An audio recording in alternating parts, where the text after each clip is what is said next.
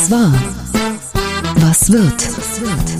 Bosbach und Rach, die Wochentester. Kompakt. Powered bei Redaktionsnetzwerk Deutschland und Kölner Stadtanzeiger. Und hier sind die Wochentester.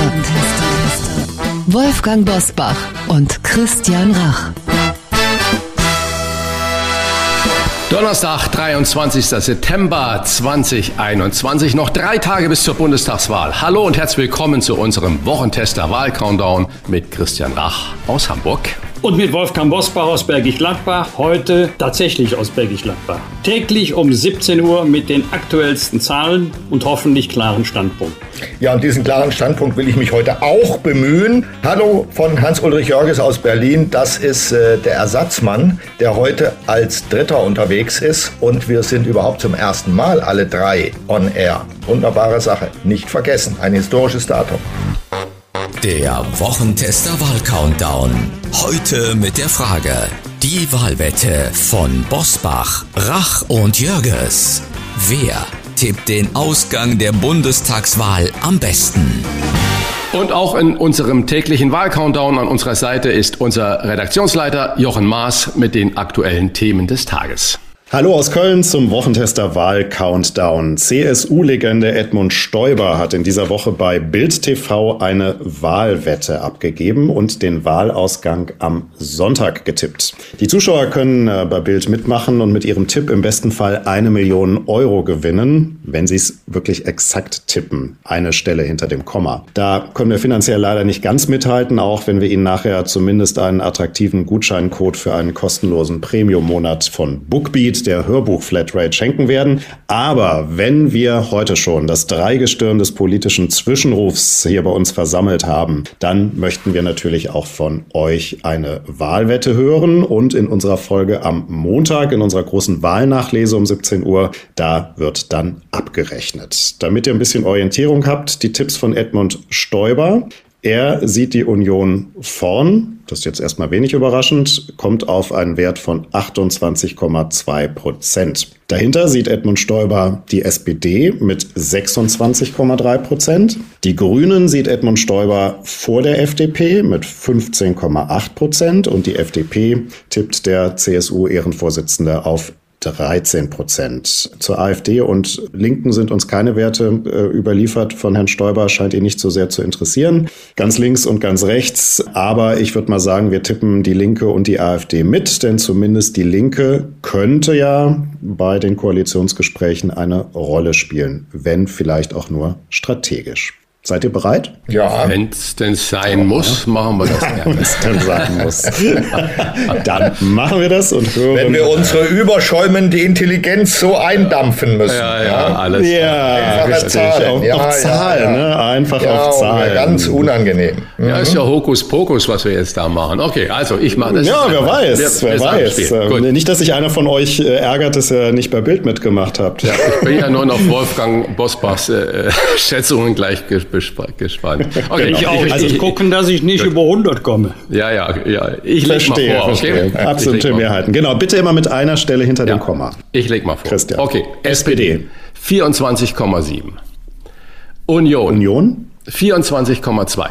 Frechheit. Ja, siehst du. Grüne 16,4. FDP 13,5. AfD 9,8. Linke 5,9. Also ich muss Ui. jetzt unbedingt was für die moralische Trinken. Aufrüstung der Truppe tun. Ja, wir können auch bei Ihnen mit der Union beginnen, ne? also in der, ja, in der stärksten danke. Reihenfolge. Union 25,5.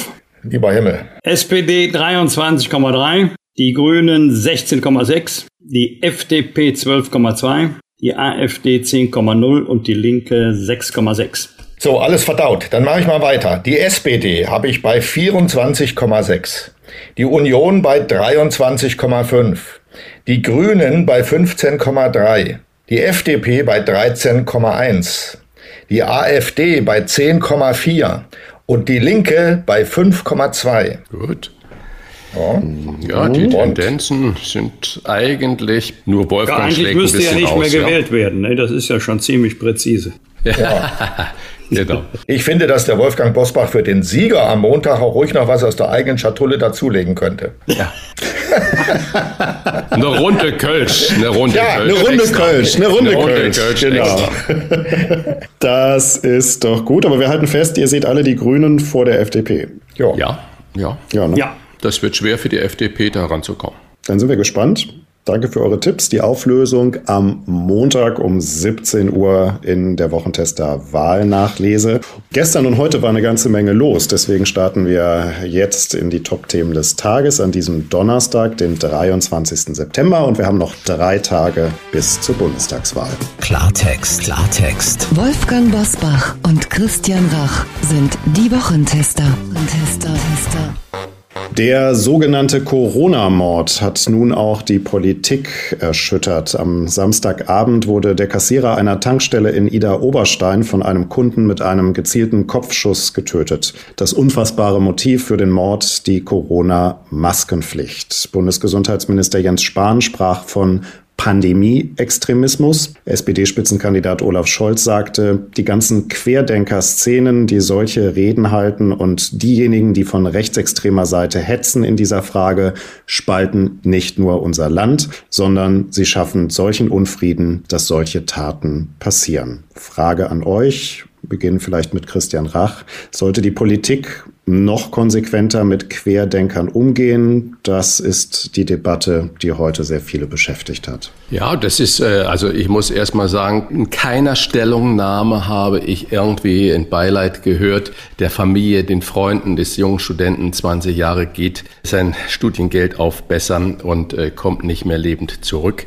weil ein Mörder ihm ja die Pistole auf den Kopf gesetzt hat. Also da muss man auch an die Angehörigen denken, an die Freunde denken, was für ein grausamer Schock. Zuerst einmal ist es ein Mord, eiskalter Mord, Punkt. Kann man mit nichts entschuldigen. Generell müssen wir natürlich sprechen und was Olaf Scholz gesagt hat, ist natürlich wieder so sinnbildlich. Die ganze Querdenker-Szene und rechtsextremer Seite, die hetzen. Da ist er ganz weit dabei, was aber zum Beispiel letzte Woche in Leipzig auch war. Wir haben es kurz äh, schon mal erwähnt, wo die Innenstadt auseinandergenommen wurde, wo man äh, führenden Polizeibeamten droht, ihr endet auch im Kofferraum. Und da meint man natürlich äh, Schleier als Beispiel. Das muss man natürlich genauso erwähnen und nicht nur immer Querdenker und die Rechten das gehört natürlich in den Fokus. Mir ist da eine Aktion von Facebook unglaublich im Sinn.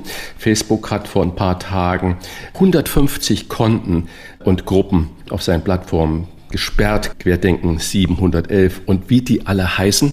Das heißt, Facebook hat da schon ein Zeichen gesetzt. Wir werden über kurz oder lang nicht umhinkommen, Hass im Netz stärker zu verfolgen. Die Justiz ist noch hilflos. Es gibt noch keine großen rechtlichen Mittel. In Hamburg hat es Riesenwellen geschlagen, als ähm, der Innensenator Andi Grote wurde. Bei Twitter war es, glaube ich, als Pimmel bezeichnet. Ich muss das so wiederholen. Und daraufhin hat man die Wohnung dieses Absenders durchsucht und versucht, irgendwas zu finden, also mit martialischer Gewalt. Das heißt, die Verhältnismäßigkeit zu den wirklicher Morddrohung zu den Gewaltaufrufen und dann zu so einem äh, Satz, die muss noch von der Politik und der Justiz gefunden werden. Wenn das weiterhin so ausufert wie das, was wir da erleben und dann in Mord gipfelt, ist großer Handlungsbedarf vorhanden.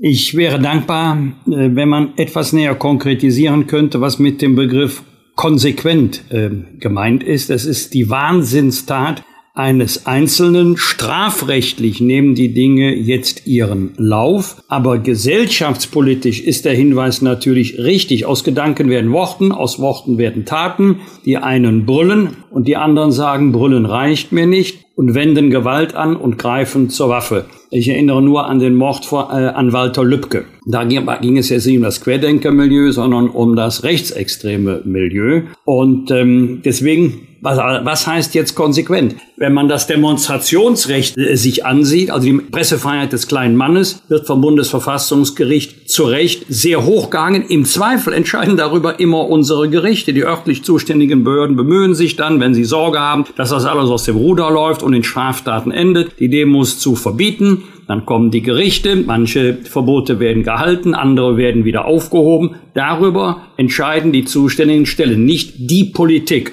Das andere ist das Thema Strafrecht. Nein, auch das Netz ist kein straffreier Raum, aber es ist in weiten Teilen ein strafverfolgungsfreier Raum, weil man die Täterinnen und Täter nicht ermitteln kann.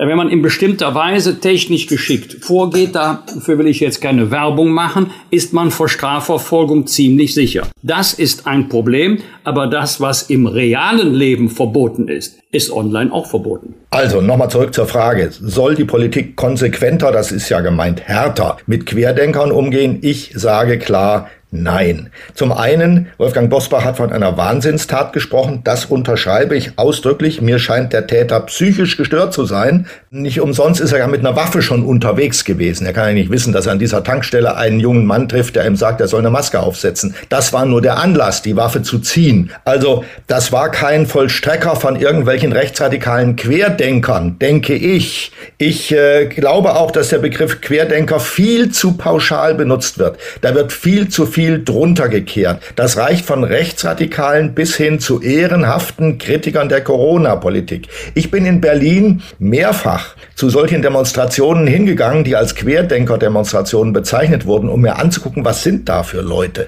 Und da muss ich sagen, die Leute, die aufgrund ihrer Fahnen und ihrer Parolen und ihres Outfits als Rechtsextreme zu erkennen waren, waren eine sehr klare Minderheit und es waren nach meiner Wahrnehmung sehr viele Menschen dabei, die ich als normal und bürgerlich bezeichnen würde, zum Teil mit Kindern. Also vorsichtig mit dem Stempel Querdenker. Corona-Kritik, Kritik an der Corona-Politik ist zulässig und darf nicht kriminalisiert werden. Was ich nur gesagt habe, ist äh, nicht für die Querdenker, sondern dass man generell Hass im Netz mit Regeln, äh, neue Regeln schaffen muss, äh, damit es kein rechtsfreier Raum bleibt. Christian, ich habe mich nicht auf dich bezogen, sondern auf die Frage. Ich bin mir nicht 100% sicher, aber ich glaube, der Fall war etwas anders. Ich glaube, dass der Täter, jedenfalls Ermittlungsstand heute, zuvor in der Tankstelle war, auf die Maskenpflicht hingewiesen wurde, nach Hause gefahren ist, sich die Waffe geholt hat und genau, wiedergekommen ist. Genau sowas. Ja. Äh, und dennoch darauf auf die ganze Szene zu schließen, das halte ich auch für sehr mutig. Nun muss man auch differenzieren zwischen denen, die wir jetzt mal so bezeichnen als Aluhutträger, Verschwörungstheoretiker, was auch immer, und denen, die durchaus seriös begründete Kritik vortragen. Es hat ja auch schon eine ganze Reihe von Gerichtsentscheidungen gegeben, wo die Corona-Schutzmaßnahmen aufgehoben worden sind, zum Beispiel, weil sie unverhältnismäßig waren. So ist es. Also nicht jede Kritik an den Maßnahmen sollte sofort einsortiert werden in den Bereich äh, Querdenkerszene. Ja, völlig klar. Aber mir ging es nicht um die Querdenkerszene, sondern um das, was man im Netz als rechtsfreien Raum begreift, wo jeder jeden äh, angreifen kann mit Worten und äh, fordern kann, hängt ihn auf oder sonstiges und es passiert nichts. Wir werden nicht umhin kommen, Regeln einzuhalten. Dann bleibt ja auch noch die Frage, wie geht man mit Querdenkern um? Also die Frage, spricht man mit denen? Wie spricht man mit denen? Und wirbt man mit denen möglicherweise? Zweites Thema heute. Ein Wahlwerbespot der CDU hat für heftige Kritik gesorgt. Wir erinnern uns, dass Anfang September in Erfurt ein Mann bei einer Wahlkampfveranstaltung von Kanzlerkandidat Armin Laschet auf die Bühne sprang und Laschet ihn daraufhin in ein Gespräch verwickelte. Er hat also gesagt, bleiben Sie hier auf der Bühne, ich spreche mit Ihnen. Diese Szene wurde nun von der CDU in einem Wahlwerbespot verwendet, um zu zeigen, dass Laschet keinem Konflikt aus dem Weg geht. Zum Hintergrund, der Mann, der auf die Bühne sprang, ist ein Anhänger der vom Verfassungsschutz beobachteten Querdenkerbewegung. Gab es viel Kritik, vor allem von Politikern der SPD und auch der Linken. Die sind empört über den Spot. Frage an euch, ist der Spot mutig oder ist der Spot einfach daneben? Uli Jörges hat es ja gerade schön beschrieben, wie er Demonstrationen der jetzt in Anführungsstriche Querdenkerszene in Berlin erlebt hat, dass da viele, viele auch besorgte Menschen dabei sind, die eben nicht rechtsradikal äh, sind und dass man da das Gespräch sucht. Es ist äh, völlig in Ordnung. Was anderes ist die gesamte Wahlstrategie der CDU, wo man darüber diskutieren kann, äh, hat da Armin Laschet oder das CDU-Präsidium die richtigen Strategen an ihrer Seite? Machen sie da nicht solche Bilder, um wieder abzulenken von dem Lachen. Ich weiß es nicht. Wo sind die konkreten Aussagen der CDU, diese drei Schlagwörter, die man braucht? Wir haben das über Storytelling geredet. Wo ist dieses? Und ähm, ob das ausreicht, dann mit einem der Querdenker-Szene zugerechnet äh, wird, den im Wahlsport dann noch mal zu zeigen, weiß ich nicht, ob es klug ist. Also ich bin mir auch nicht sicher, äh, ob es hilft oder ob es äh, eher schadet. Allerdings halte ich die Empörung auch für übertrieben. Ich kann nur sagen, bei dem, was ich in den letzten Tagen erlebt habe, höre, sehe, lese, wird Zeit, dass wir wählen, damit wir ab dem 27. alle wieder Normalpuls bekommen. Es soll dokumentiert werden. Armin Laschet scheut keine Diskussion, auch keine kontroversen Diskussionen. Er hört zu, er argumentiert. Ob das jetzt das richtige Beispiel war, um das zu dokumentieren, dahinter kann man ein Fragezeichen machen aber kein ähm, Grund zur Aufregung. Ich stimme Wolfgang Bosbach vollkommen zu. Also Puls runter. Ich halte diesen Spot für vollkommen daneben. Laschet hat ja offensichtlich nur deshalb mit diesem Mann geredet, weil er ihn nicht kannte. Wenn er ihn gekannt hätte, hätte er dafür gesorgt, dass seine Sicherheitsleute ihn den vom Hals schaffen, denn der hätte ja ihm auch gefährlich werden können. Also hinterher dann eine Heldentat daraus zu machen, das, glaube ich, offenbart nur Laschets Wahlkampfnot und die Not der Leute im Konrad-Adenauer-Haus, die da bemüht sind, eine Kampagne zu fahren. Einfach vergessen diesen Spot. Er ist auch nicht skandalös, er ist nicht schlimm, er ist nur einfach daneben. Punkt. War es denn auch unglücklich, wenn ich da nochmal nachhaken darf, dass es ja fast parallel zu dieser Diskussion über den Corona-Mord veröffentlicht wurde? Hätte man da mehr Fingerspitzengefühl haben müssen? Sehr gute Frage, glaube ich schon. Aber in dieser, in der, ich wiederhole jetzt nochmal, in der Not des Kandidaten Laschet achtet man auf sowas vielleicht nicht. Der Kandidat Laschet hört man jedenfalls aus seiner Ecke ist ja selbst einigermaßen erschüttert über die Unbeholfenheit der Wahlkampfzentrale im CDU-Hauptquartier.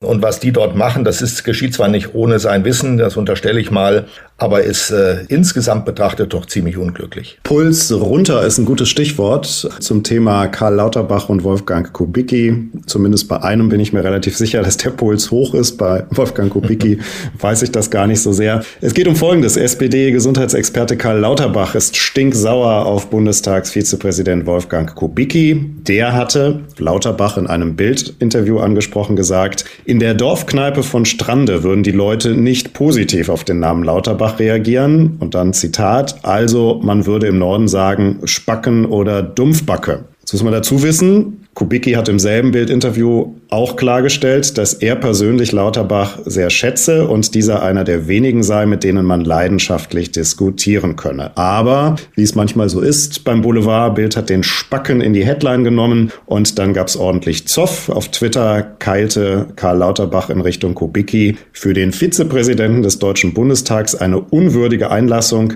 Ich wüsste auch, was über Herrn Kubicki gesagt wird, aber ich erreiche noch mediale Präsenz ohne dass ich Kollegen beleidige. Frage an euch. Ist die Aufregung von Lauterbach berechtigt oder ist das Wahlkampfgetöse, bei dem man sagen kann, lass bitte endlich Sonntagabend werden? Also ich schätze Politiker wie Kubicki jetzt nicht, weil er FDP-Mitglied ist, sondern weil er temperamentvoll um eine Sache streitet, immer Argumente hat und äh, wir haben zu wenig solcher Charakterköpfe äh, da. Und ich verstehe nicht, dass Lauterbach, der ja wirklich anerkannt ist, so dünnhäutig da ist, zumal ja Kubicki sofort gesagt hat, er selber schätzt Lauterbach sehr und er hat nur gesagt, vermutlich, was er im Straßenwahlkampf da hört oder wie auch immer. Also das muss man, glaube ich, abkönnen und äh, da ist Lauterbach zu dünnhäutig gewesen. Ich finde, das ist das Salz in der Suppe, diese Dinge so zu haben und Vielleicht hätte Lauterbach, bevor er twittert, das gesamte Interview lesen sollen und dann ist die gesamte Aufregung eigentlich nur ein Sturm im Wasserglas. Also unterschreibe ich, das ist ein bisschen viel Aufregung, das Wolfgang Kubicki gesagt hat. Das ist auch das, was ich hier höre in unmittelbarer Nachbarschaft des Wahlkreises von Karl Lauterbach. Äh, allerdings etwas differenzierter. Er hat Anhänger, er hat Kritiker und er hat nicht wenige, die sagen, also ich habe ihn mal geschätzt als Fachmann, aber mittlerweile ist es mir einfach too much. Mittlerweile wird er zur Nervensäge. Du kannst anschalten, wo und was du willst. Immer kommt irgendwie Lauterbach. Also ist eher eine differenzierte Haltung der Menschen. Äh, aber Wolfgang Kubicki ist nun mal äh, immer geradeaus aus und er übertreibt auch manchmal. Spacken oder Dumpfbacke hätte er sich auch sparen können. Kernaussage war ja, die Leute reagieren auf den Namen Lauterbach nicht positiv, würde ich sagen. Einige doch, andere nicht. Also Dumpfbacke hätte ich persönlich nicht gesagt. Aber ansonsten sage ich, aus meiner Sicht, Lauterbach ist ein Spacken. Das ist ja ein schwer zu übersetzender Begriff. Ich glaube, jeder weiß, was damit gemeint ist. Er ist auch nicht nur norddeutsch. Ich benutze ihn gelegentlich. Und Lauterbach, so interessant er ist, so gut man mit ihm reden kann, er ist ein Spacken und ist mir in der Corona-Zeit wahnsinnig auf die Nerven gegangen mit seiner ständigen Hysterie. Er hat da, glaube ich, auch einiges angerichtet in diesem Land. Also bitte, Spacken, das ist schon richtig. Außerdem hat Kubicki nicht als Vizepräsident des Bundestags gesprochen, das wäre ja noch schöner, sondern er hat als FDP-Politiker gesprochen. Da hat er jedes Recht dazu, einen solchen zugespitzten Begriff zu verwenden. Herzlich willkommen, Spacken Lauterbach. Wer ist der beste Redner in diesem Bundestagswahlkampf? Das erfahren Sie gleich nach einer kurzen Werbepause. Wir bedanken uns bei unserem Werbepartner Bookbeat für die freundliche Unterstützung unseres Wahlcountdowns. Bookbeat ist die Hörbuch-Flatrate in Deutschland mit Zugang zu mehr als 300.000 Büchern direkt auf Ihrem Smartphone, Tablet oder Notebook. Mit Bookbeat können Sie so viele Hörbücher im Monat hören, wie Sie möchten und für jeden ist etwas Spannendes dabei. Zur Bundestagswahl hat Bookbeat eine besondere Liste mit aktuellen Titeln angelegt. Diese finden Sie in den Show Notes verlinkt. Und natürlich finden Sie bei Bookbeat auch die spannendsten Hörbücher unserer Wochentester-Gäste. Xi Jinping, der mächtigste Mann der Welt zum Beispiel. Ein Buch des langjährigen China-Korrespondenten Adrian Geiges, der im Oktober unser Gast sein wird. Sozusagen der China-Crashkurs. Alles, was Sie über die Weltmacht wissen müssen. Demnächst bei den Wochentestern. Und jetzt schon zum Hören bei Bookbeat.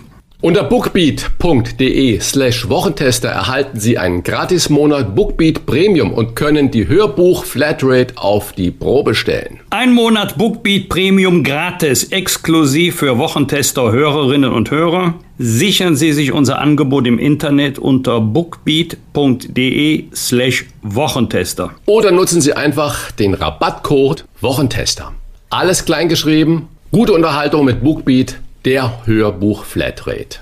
Der Verband der Redenschreiber deutscher Sprache hat den FDP-Vorsitzenden Christian Lindner erneut zum besten Redner des Bundestagswahlkampfes gekürt, also des aktuellen. Er nutze in seinen Reden die gesamte Palette rhetorischer Stilmittel und ist unterhaltsam, ohne Inhalte auszusparen. Das befand der Fachverband in einer Analyse. Schon 2017 im Bundestagswahlkampf hat sich Christian Lindner auch den ersten Platz gesichert für die beste Rede. Frage an euch drei.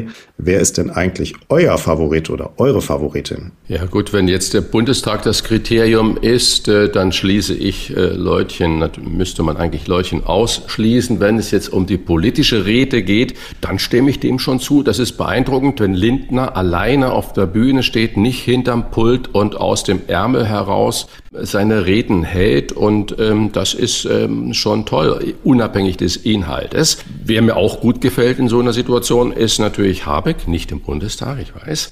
Der macht das auch gut.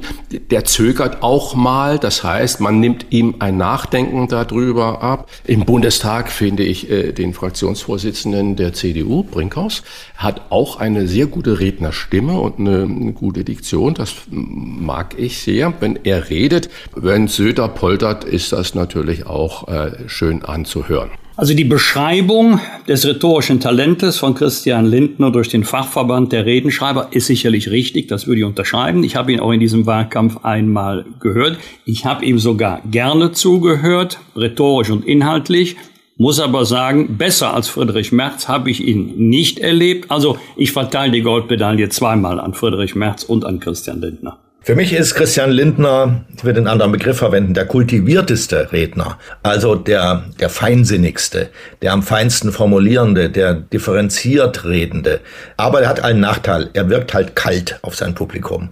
Also so richtig mit Empathie kommt er nicht daher, obwohl er sich wahnsinnige Mühe gibt, das zu verändern. Für mich ist der, hm, Christian Rach hat es schon gesagt, der zweite, den ich mit auf den Schild heben würde, Robert Habeck, den halte ich für den ehrlichsten und authentischsten Redner. Das ist in dieser heutigen Zeit der gelackten Politiker wahnsinnig wichtig. Er lässt sogar jetzt in Wahlkampfzeiten vorsichtig, aber nicht zu überhören Kritik an seiner Kanzlerkandidatin Baerbock durchscheinen. Und das ist sehr angebracht und äh, mutig. Bundeskanzlerin Angela Merkel und die Minister ihrer Regierung haben in den vergangenen vier Jahren fast 112 Stunden miteinander verbracht. So lange dauerten in der Summe die Kabinettssitzungen dieser Legislaturperiode. Nach Angaben der stellvertretenden Regierungssprecherin Ulrike Demmer dauerten die insgesamt 158 Treffen der Regierungsmitglieder im Durchschnitt 42 Minuten, also 42 Minuten Durchschnitt. Die längste Sitzung ging erst nach einer Stunde und 50 Minuten zu Ende. Die kürzeste war nach nur neun Minuten erledigt. Vielleicht fragen wir da besonders mal Wolfgang Bosbach, weil er ja oft auch diese Reden sich angehört hat oder anhören musste im Bundestag. Bei welcher Länge der Sitzungen kommt denn in der Regel am meisten Produktives raus? Kann man das irgendwie an Minuten festmachen oder ähm, gar nicht? Bevor Wolfgang aber antwortet, mich haben diese Zahlen unglaublich erstaunt. Ich hätte nicht gedacht, dass es so wenige Minuten ist, wo die Minister alle im Kabinett zusammensitzen. Das sind ja nur Redezeiten von ein paar Minuten pro Ministerium, wenn überhaupt, am runden Kabinettstisch. Ja, das, das finde ich erstaunlich. Das, lieber Christian, das ist das große Missverständnis, dass dort diskutiert wird. Dort wird überhaupt nicht diskutiert. Da werden Entschlüsse, also formalrechtlich, werden äh, Beschlüsse gefasst und dann protokolliert. Das ist alles schon vorbereitet. Da sitzen nicht zusammen und diskutieren über, das, über die Probleme zwischen Frankreich und den USA oder ähm, ähm, die Probleme von Afghanistan oder ähnlichem. Das, die Kabinettssitzungen sind völlig frei davon. Da passiert gar nichts. Das ist sowas von steril. Deshalb wird dann eine Liste abgearbeitet, dann wird dieser und jener Gesetzentwurf verabschiedet, wird dann in den Bundestag eingebracht. Das war's. Alles andere spielt sich jenseits des Kabinetts ab. Stimmt das, Wolfgang Bosbach? Ich hätte es nicht besser sagen können, vielleicht noch mit dem Hinweis, das ist eine der wesentlichen Aufgaben des Chefs des Bundeskanzleramtes, die Ressorts, die beteiligt sind, so zu koordinieren, dass alle möglicherweise strittigen Fragen und Themen vorher, längst vor der Kabinettssitzung erledigt worden sind und was noch strittig bleibt, führt dann dazu, dass der Punkt gar nicht erst auf die Tagesordnung kommt. Da wird nicht am Kabinettstisch kontrovers diskutiert, bis ein Referentenentwurf, also die erste Stufe eines Gesetzentwurfs zur Kabinettsvorlage wird, über die dann pro forma noch abgestimmt wird. Und es wird ja nur gefragt, gibt es Gegenstimmen? Ist ja in der Regel nicht der Fall. Vergehen Monate. Es kann bei wichtigen Gesetzgebungsvorhaben Jahre dauern, bis das Thema abgearbeitet ist. Das ist allerdings keine Sensation. Es kommt ja schon mal vor bei Staatsbesuchen. Dann wird irgendein wichtiger Vertrag unterschrieben, zum Beispiel ein Industrievertrag. Ja, Leute, die Staats- oder Regierungschefs, die haben doch nicht vorher äh, wo auch immer in China, Korea, Japan, ähm, tagelang über diesen Vertrag verhandelt. Der Vertrag ist über Jahre verhandelt worden, ist unterschriftsreif und dann kommt es zu einem Gipfeltreffen und äh, dann wird dieser Vertrag mit großem Pomp unterschrieben. Aber da wird nicht mehr verhandelt. So ähnlich ist es am Kabinettstisch auch. Ja, und deshalb ist es einer der Gründe, warum es so schade ist, dass Wolfgang Bosbach an diesem Kabinettstisch nie gesessen hat. Das ist eines der bösen Erbstücke von Angela Merkel. Wenn wir das Ganze jetzt mal auf den Bundestag ausdehnen, äh, da nochmal so die Frage, wir erinnern uns, es ähm, gibt ja auch bei wichtigen Entscheidungen diese äh, obligatorischen Nachtsitzungen, wo dann alle immer ganz müde vor die Kameras treten und äh, viele aber ja auch durchaus Zweifel daran haben, ob das dann immer so die richtige Phase ist, in der man kluge Entscheidungen trifft, wenn man so übermüdet ist. Gibt es bei einer Bundestagssitzung eigentlich so ein Richtmaß, wo man das Gefühl hat, da korreliert die Dauer mit der Qualität dessen, was dabei rumkommt? Nein, ich habe kurze Sitzungen mit guten Ergebnissen äh, erlebt und Marathonsitzungen, an denen am Ende überhaupt nichts rausgekommen ist. Also das kann man nicht an der Länge äh, von Sitzungen festmachen. Früher in Bonn, muss ich mal dazu äh, sagen,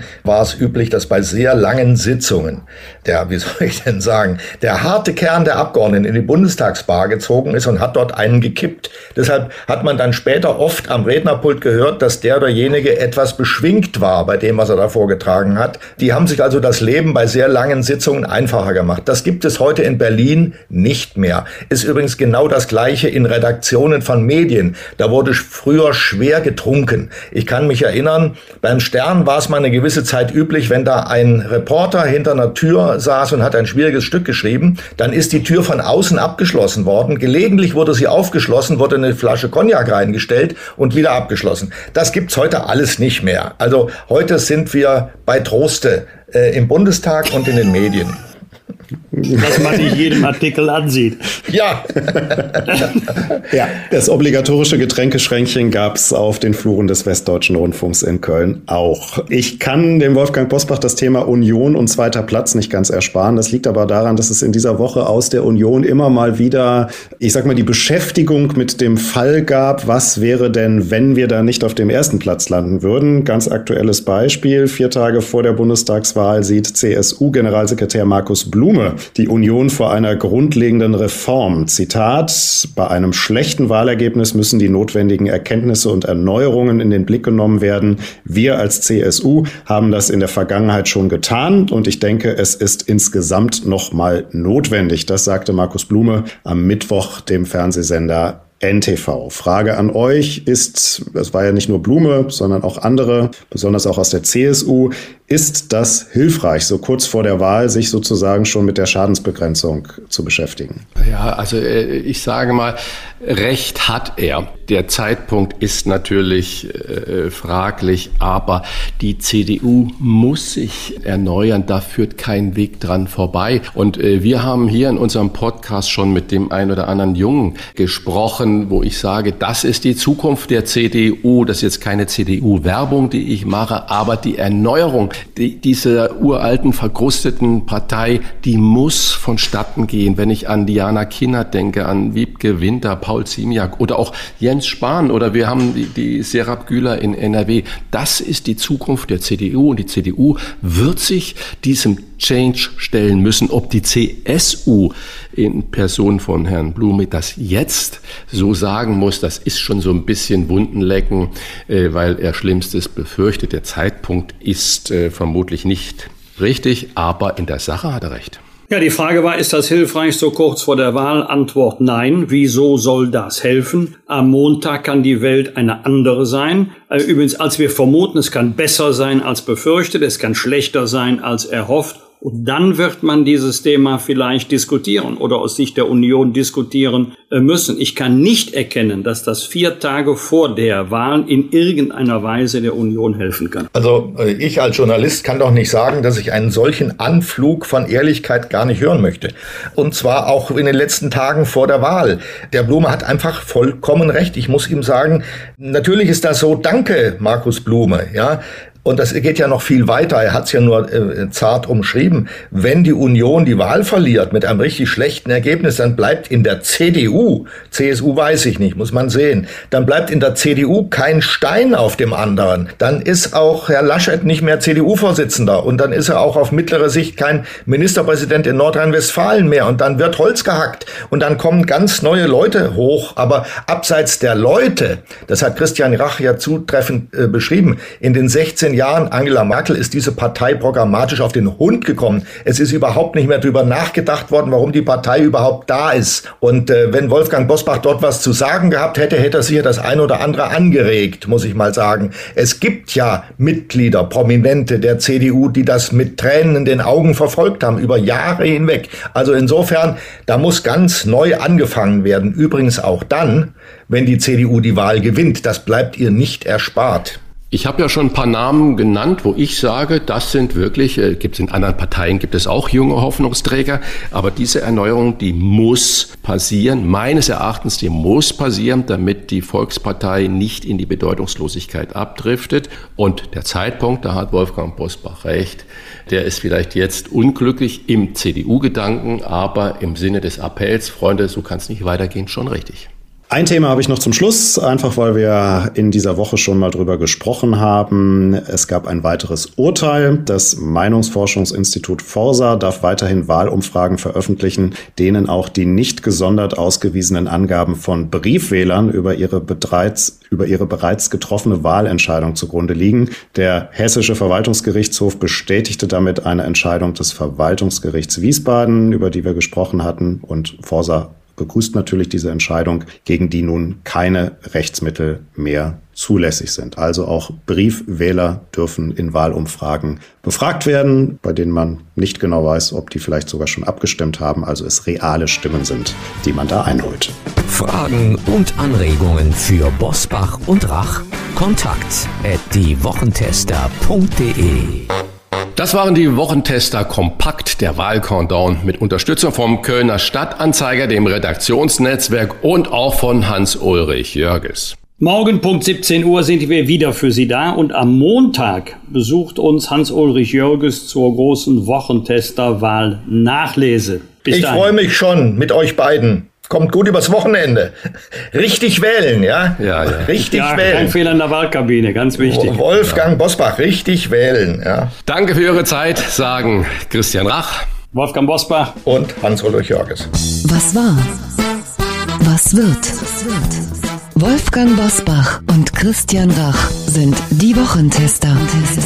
Ein maßgenau Podcast. Powered bei Redaktionsnetzwerk Deutschland und Kölner Stadtanzeiger.